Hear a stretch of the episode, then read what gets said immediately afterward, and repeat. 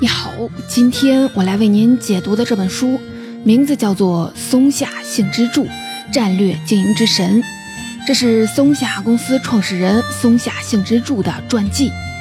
不管你是在创业，还是想提升竞争力，相信今天这本书都能给你带来启发。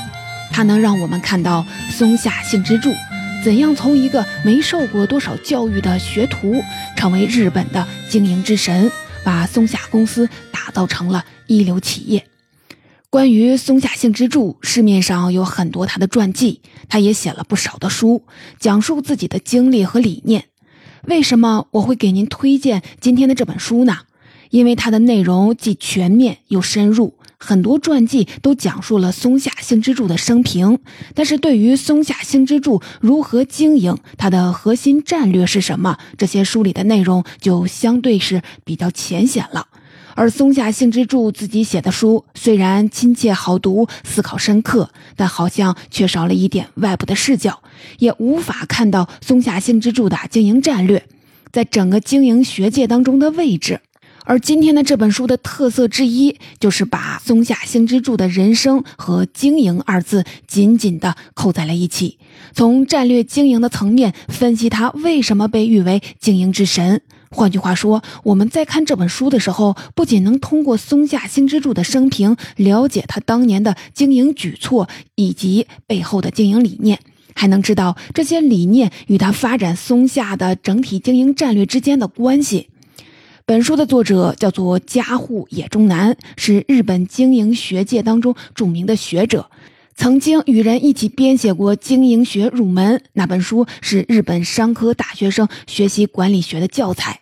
松下幸之助本人在多部的著作当中都谈到过自己对经营和管理的看法，所以啊，在今天的解读当中，我会把他讲到的内容也补充进来，帮你更好的了解这位经营之神。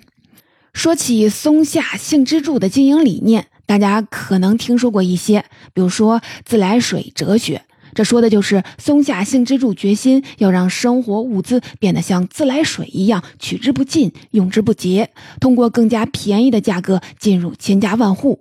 再比如说水库式经营，这说的就是企业在经营当中要在资金库存方面修建水库，做好准备应对急速增加的需求。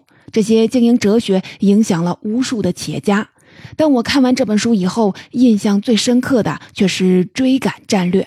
这是松下在成长期最擅长的获胜模式。追赶战略是什么意思呢？我们可以把它理解成这八个字：敢为人后，后中争先。这个战略集中体现在松下做产品的方式上。他们开发产品时有一个共同的特点：快速模仿市面已有的产品，做出创新，赶上超过产品的发明者，也就是创造性的模仿。松下公司很多重要的产品都不是他们最早研发或者是最早销售的。比如说，日本最先销售电饭煲的是东芝公司，最先推出量产型黑白电视机的是夏普公司，喷流式洗衣机也是三洋电器最先涉足的。但不管是性能还是销售数量，松下的这些产品都是日本排在前列的。松下幸之助是怎么通过敢为人后带领公司后中争先的呢？我们就带着这个问题开始今天的解读。今天的内容呢，分成两部分。第一部分，我们简单的了解一下松下幸之助的生平以及他的思维方式。他活到了九十五岁，经历了无数的困境。让人惊叹的是，他不仅没有被困境给打败，也没有被自己的成功打败，一直成长到人生的最后的关头。第二呢，我们通过松下公司的几个重要的产品来具体的看看什么是敢为人后，后中争先。以及为什么松下幸之助能够带领公司做到这八个字？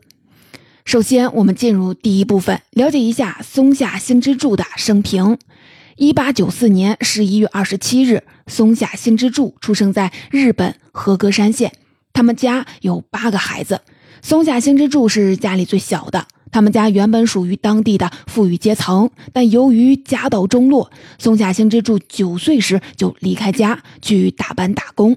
来到大阪后，他在一家自行车店当伙计，一干呢就是六年。在这里，松下幸之助养成了后来的行事风格：勤奋、节俭，待人极有礼貌。松下幸之助从小就有强烈的正义感。比如说，他在自行车店工作时，有个同事贪污了店里的商品，被发现了。松下幸之助对老板说：“如果不惩罚那个人，自己就会辞职。”老板听从了他的意见。松下幸之助很小就开始打工，没怎么上过学，但他对社会大趋势的变迁非常的敏感。他十五岁的时候，大阪市要在全市铺设电车铁路，松下幸之助一下就意识到电车会取代自行车。接下来会是电器的时代，于是啊，他离开了自行车店，想办法进入了大阪电灯公司工作。在这里，他从见习工做起，一步步晋升成为了检察员，中间还结了婚。松下幸之助身体一直不太好，检察员这个岗位又是个闲职。如果他没有创业的野心，这么继续的干下去其实也不错。但松下幸之助根本闲不下来。他在电灯公司上班时，除了本职的工作，还在做研究。他一心想要改良电灯插座。当时的电灯插座需要把电线缠在螺丝上，还要用一种叫做焊锡的焊料固定，很麻烦。而松下幸之助想要省去这些麻烦。用它改良的电灯插座，人们只要插一下插座上的凸起的按钮就能通电。二十二岁时，松下幸之助决定辞职创业，组建了一个只有五个人的团队，专心制造电灯插座。他对这个产品的前景很有信心，可他并不知道制造电灯插座的核心技术。好在啊，有位友人告诉了他制造的方法，松下幸之助才做出了产品。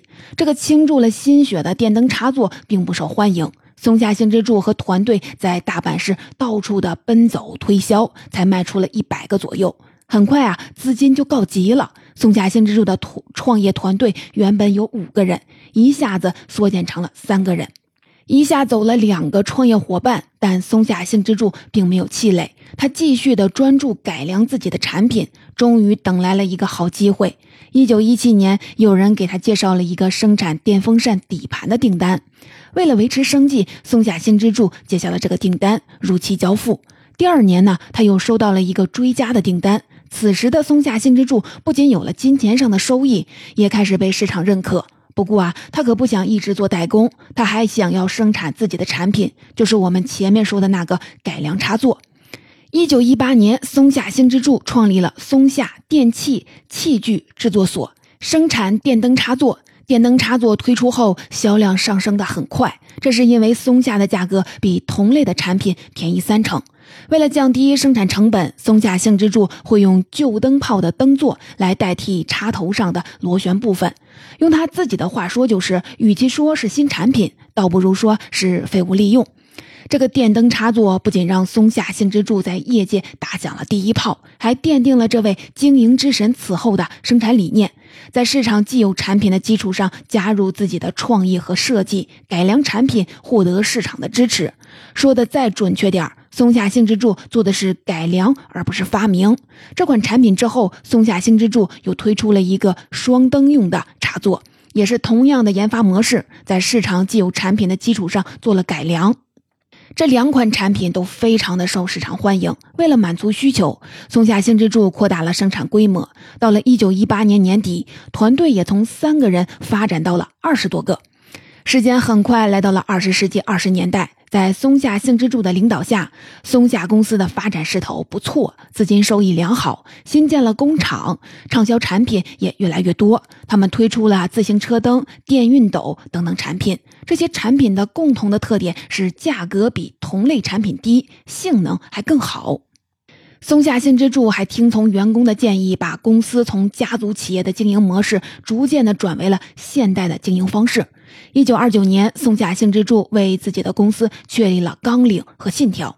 他们的纲领是兼顾公司盈利与社会正义，致力于国家产业的发展，以求社会生活的改善和提高。企业的社会责任心这个话题如今很热闹，企业都很注重搭建企业社会责任体系。可是你看啊，差不多一百年前，松下幸之助就想通了。企业的目的不只是盈利，还要兼顾社会责任。那时候，松下内部的一切事物正在向好的方向发展，可是外部的环境就没这么理想了，麻烦不断。比如说，一九二九年的时候，由于世界经济危机，日本经济陷入了混乱，松下公司的情况相当严峻，他们的产品销量锐减，库存严重的积压，松下幸之助正好卧病在床。此时呢，松下公司的员工数量是四百七十七人。面对这样的生存困境，一般公司不得不进行人员整顿，也就是裁员。但松下幸之助的决定是绝不裁员，工厂产量减半，即便工厂只开工半天，也要给员工全天的工资。当然了，他也提出了要求，员工们要尽全力的销售库存商品。为什么松下幸之助不肯裁员呢？这要说到他的人才观念了。他对待人才的态度是尊重人、重用人。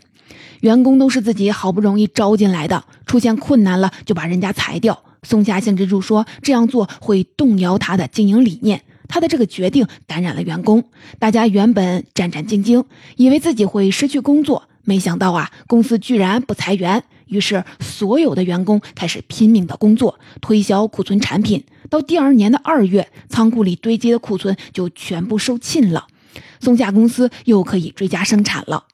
在人才方面，松下幸之助还有一句名言是：“生产商品之前，先生产人才。”他曾经对员工说：“如果你们被顾客问到松下电器是一个生产什么的地方时，你们就这么说：松下电器是生产人才的地方，同时也生产商品和电器器具。”一九二九年的经营危机只是松下幸之助漫长的人生当中很小的一个风波。此后呢，直到他退休，这位经营之神遇到了无数风风雨雨，但他每次都能力挽狂澜。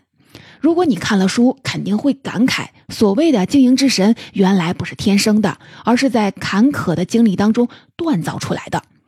有一次啊，松下公司的经营状况很不理想，松下幸之助就问下属：“你知道聪明的人和伟大的人有什么不同吗？”他接着说：“你听着，聪明的人是博学的，读了各种各样的书，通过学习变得知识渊博的人是聪明的；而伟大的人是不知道经历了多少苦难的人，越过苦难山丘的次数越多，这人啊就越伟大。”他是在用这番话指导自己的下属，用正确的心态度过困境。为什么松下幸之助能带领公司一次次的越过苦难的山丘呢？我觉得这离不开他顺其自然的心态。以及他看待失败的方式，松下幸之助曾说，他的成功秘诀就是顺其自然的去做应该做的事儿，不勉强，不着急，不在乎表面。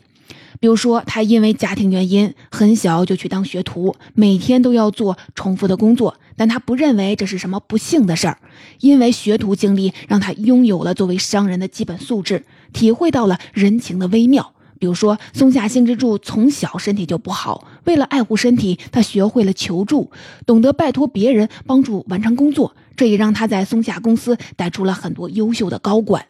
再比如说，松下幸之助是从电灯插座起家的，按理说开关插座也属于他的业务范围之内，但是啊，他直到一九二九年才开始做开关插座。为什么明明起了个大早，却要赶一个晚集呢？因为不想勉强，要顺其自然。开关插座行业的竞争对手实力很强，松下幸之助如果硬要生产这个产品，是在勉强自己。与其勉强，还不如先去改良其他种类的产品，等到时机成熟了再去进军这个行业。后来，松下幸之助生产灯泡时也贯彻了这种顺其自然的风格。一九三三年，他就决定制造电灯了。可两年后，他才进入了灯泡市场。这是因为竞争对手实力很强，主导了当时的灯泡市场。松下幸之助很想生产灯泡，但他知道当下并不是正确的时机，不能勉强生产。顺其自然，多么简单的四个字啊！解释自己做生意的诀窍时，松下幸之助还经常说另一句很简单的话，那就是“天下雨，人打伞”。快下雨时要准备好伞，下雨了不能任由自己被雨淋着。道理呢都很简单，人人都知道。可是啊，有多少人能够真的按照常识去做呢？像松下幸之助这样，无论顺遂与否都能做到顺其自然的人，又有多少呢？松下幸之助对失败的观点也非常有趣。面对失败，人们要么感到不安，要么逃避，给失败找借口。松下幸之助可不会这样，他认为成功只是因为自己运气好，但失败时千万不要觉得是自己运气不好，而是自己的责任。在他看来，通过充足的提前准备，完全可以避开失败。只要一个人事先好好的制定计划，执行中也小心谨慎，绝不怠懒，一般来说，事情都能顺利的发展。在这样的理念下，不管外界环境多么的严峻，松下遭遇的困境多么的复杂，松下幸之助都能轻松对待。比如说，一九六四年，日本家电产业遭遇了一场大萧条，各家公司都陷入了经营危机。已经卸任社长一职的松下幸之助重返管理一线，改革了销售制度，重构了组织，带领松下成功的战胜危机。一定程度上，他还会把坏事啊看成是好事儿。我来给您分享几个他的金句：厄运之年未必就是悲观之年，它实际上是一个崭新的开始，是值得庆贺的一年。如果在冰冷的石头上持续的做三年的话，石头也会变得温暖。这么听下来，松下幸之助这个人好像是天生就不会焦虑，其实并不是。松下幸之助虽然比一般人更加的独立，但他也会紧张焦虑。按照他的小舅子景直穗男的说法，松下幸之助常常生病，思虑太多导致失眠，血压也很高。即便如此，他常常会把下属的忧虑都揽在自己的身上，要求员工尽管的来麻烦他，由他来当忧虑的负责人，解决烦恼。这样啊，员工没有了后顾之忧，就能更好的工作。在他看来，下属乐于麻烦上司，上司也乐于被麻烦。在这样的氛围下，公司自然就会得到发展了。松下幸之助能够很好的应对失败，同时呢，也能很好的应对成功。我们都知道，有时候啊，让一个人倒下的不是失败，而是成功带来的志得意满。按照世俗的观点，松下幸之助很早就成功了，多次排在日本富豪榜的前列。一九六二年，还登上了美国《时代周刊》的杂志封面，被称为最优秀的产业人、最优秀的商人、思想家、出版人、畅销书作家。但巨大的成功并没有让松下幸之助志得意满，他一直不断的学习，晚年还在继续的成长。比如说，一九六一年时，六十六岁的松下幸之助从社长的位置退了下来，他投入到了 PHP 研究所，与研究人员一起研究人性。PHP 的意思就是通过物质与精神两个层面的繁荣，实现和平与幸福。八十五岁时，他还出资设立了一个学校——松下正经塾，培养了下一代的领导者。一九八九年四月二十七日，松下幸之助去世了。他去世后，松下公司仍在成长，从当年只有几个人的小公司，长成到了有二十七万员工的跨国公司。那个曾经只生产、销售电灯插座的小公司，变成了一家综合性的家电产品的制造商，触角还拓展到了电子零部件和工业设备领域。我们刚才一起简单回顾了松下幸之助的一生，接下来我们来进入第二部分，一起通过松下公司的几个重要的产品，来具体的看看什么是敢为人后，后中争先。这样做呢，能获得什么？我们先来看看电熨斗这个产品。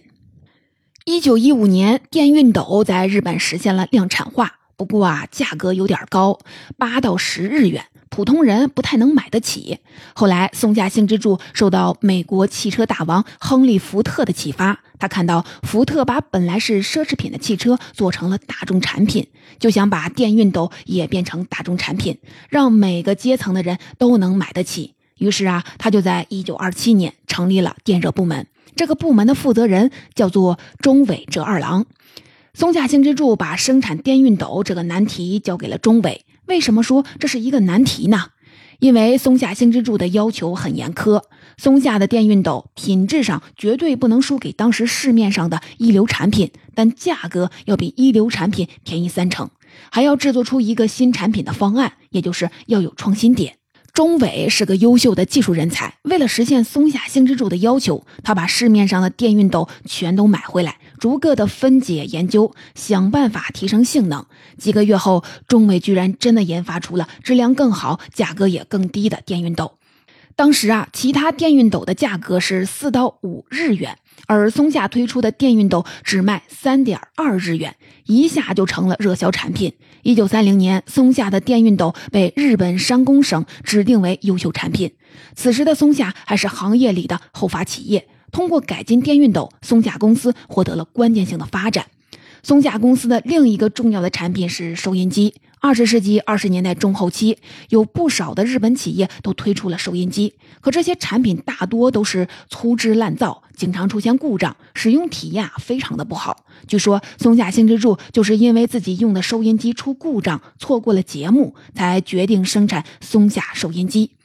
松下幸之助虽然是收音机行业的后来者。但他决心制造出不耽误用户收听节目、没有故障的收音机，超越当时所有同类的产品。松下幸之助又找到了中伟，让他负责研发收音机。中伟跟团队奋战了几个月，终于在1931年开发出了一款优质的收音机，克服了其他收音机所具有的毛病。这款产品还参加了一个收音机的大奖赛，在一百多家同类的厂家当中，松下的收音机被评为了一等奖。松下从进军收音机行业到制造销售自己的收音机，不过三年时间，市场占有率就达到了百分之四十，成为日本最大的收音机生产厂家。听到这儿啊，你肯定发现了，松下幸之助做产品虽然以改良为主，但它可不是等比模仿，而是创造性的模仿，在性能上超越了对手。用他自己的话说，如果是跟别的公司一模一样的产品，就没有必要制造了。创造性模仿正是松下幸之助的追赶策略，在产品层面的体现。可是话说回来，创造性模仿本质上还是模仿，有什么难的呢？这可未必。管理学大师彼得·德鲁克曾在《管理》这本书的下册当中提到过创造性模仿，他的观点啊很精彩，也有助于我们理解松下的追赶战略。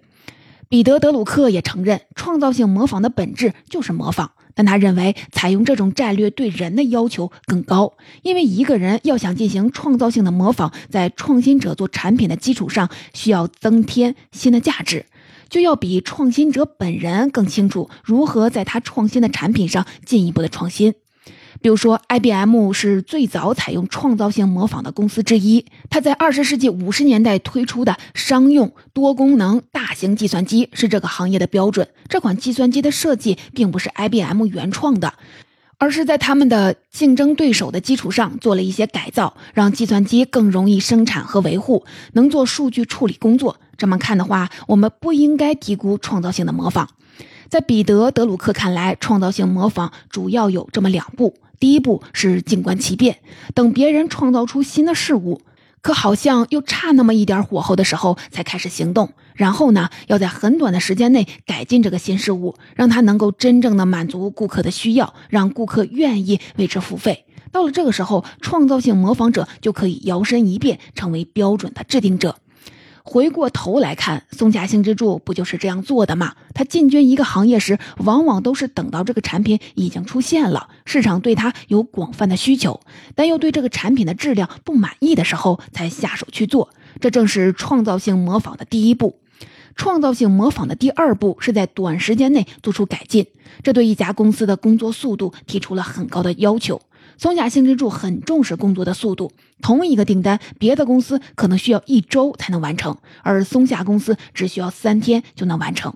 他这么重视速度，是因为如果产品质量过关，却要花很长的时间才能做好，早就失去客户，丢掉订单了。如果客户希望三天拿到，结果两天就拿到了，就会很开心、很满意。快速做出好产品，这是每个人都想做到的，可真要做到，谈何容易呀！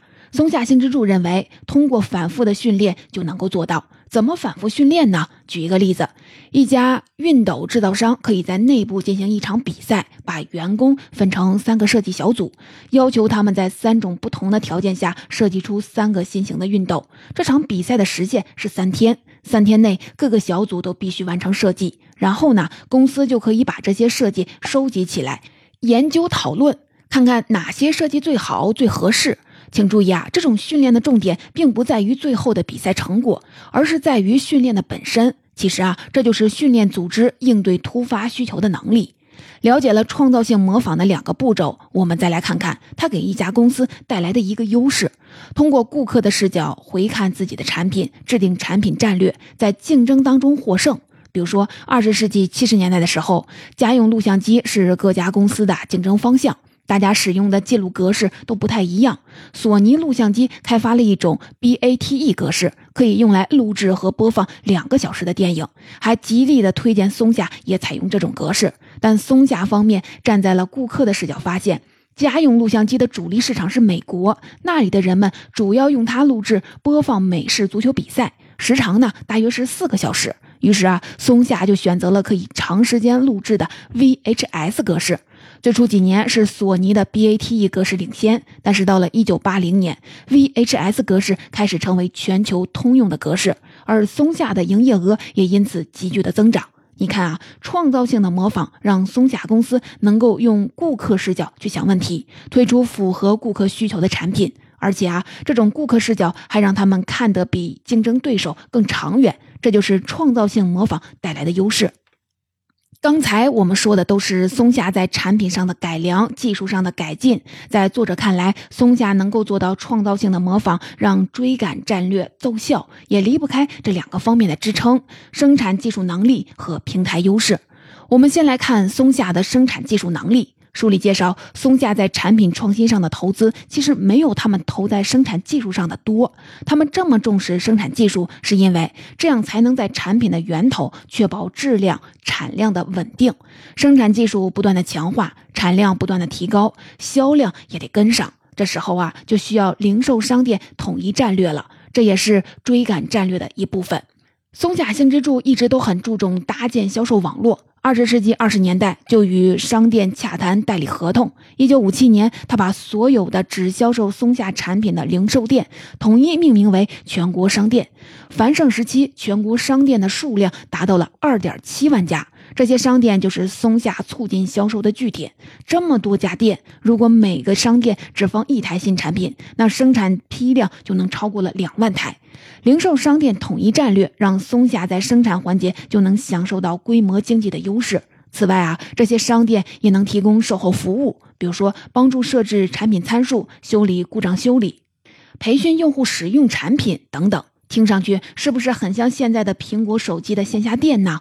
用现在的话说，零售商店统一战略早早就给松下带来了平台的优势。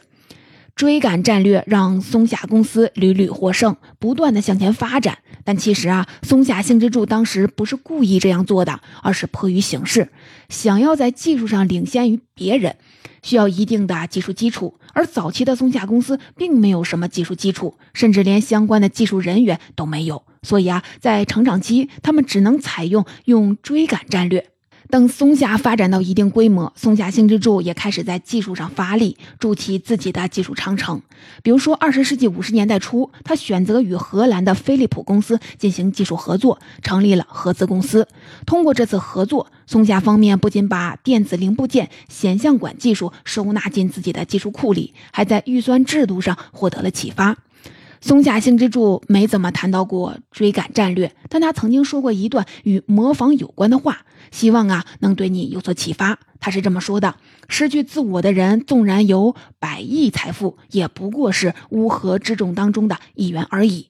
不去认识自己，只想一味的模仿他人，这就如同人模仿狗一样，应该感到羞愧。我们应该更加认真的思考自己和他人的不同之处，不要模仿他人，而是用自己的力量走自己的路，这才是我们通往幸福和繁荣的道路。总结《松下幸之助战略经营之神》这本书的精华内容，我就为您解读到这里了。下面我们一起来简单的总结一下。松下公司创始人松下幸之助在日本被称为是经营之神，但他并不是什么无师自通的经营天才，也没有一路顺遂的经营条件。他是在坎坷的经历当中被苦难锻造出来的。他少小离家，一个人在外打工，尽管他做的只是重复性的工作，但他把这些经历视为了宝藏。正是这些经历奠定了他后来的行事风格和经商理念。他从小就具有很多优秀的品质：勤奋、节俭、追求正义感、待人有礼貌。松下幸之助带领松下公司越过了无数的困境，他把成功看作是运气使然，把失败全都揽在了自己的身上。在他看来，失败是可以通过提前准备而避开的。只要一个人事先好好的制定计划，小心谨慎的执行，事情总能顺利发展。顺其自然是他的成功秘诀，他从来不会勉强自己、勉强公司去做不应该做的事儿。松下幸之助带领公司顺其自然的发展，其中他们最擅长、受益最多的战略就是追赶战略。这个战略放在产品上，就是创造性的模仿。创造性模仿的本质虽然是模仿，但它对人的要求更高。创造性模仿者往往要能比创新者更好地理解创新的意义。松下的主要产品虽然都不是他们最先推出的，但他们总能以更低的价格、更好的质量、更加创新的功能，满足大众对家电产品的需求，真正的做到了敢于人后，后中争先。最后呢，我还想跟您分享一下松下幸之助这位经营之神对经营的理解。提到经营，有人会想到盈利，有人会想到创造价值。而在松下幸之助看来，经营是一种有生命力、包罗万象的综合艺术。社会经济形势不断的变化，经营者就要快速的行动来应对，甚至领先于变化。这其中包含着很多创造性，就像是艺术一样。在松下幸之助看来，经营的艺术生命力甚至比一些独立的艺术还要持久。比如说，画一幅画总有完成的一天，而经营没有完成的一日，它是不断生成发展的。可以说，这一过程本身就是一件艺术作品。不管你是在经营一份事业，还是在用心的经营好生活，希望松下幸之助的经营观都能对你有所启发。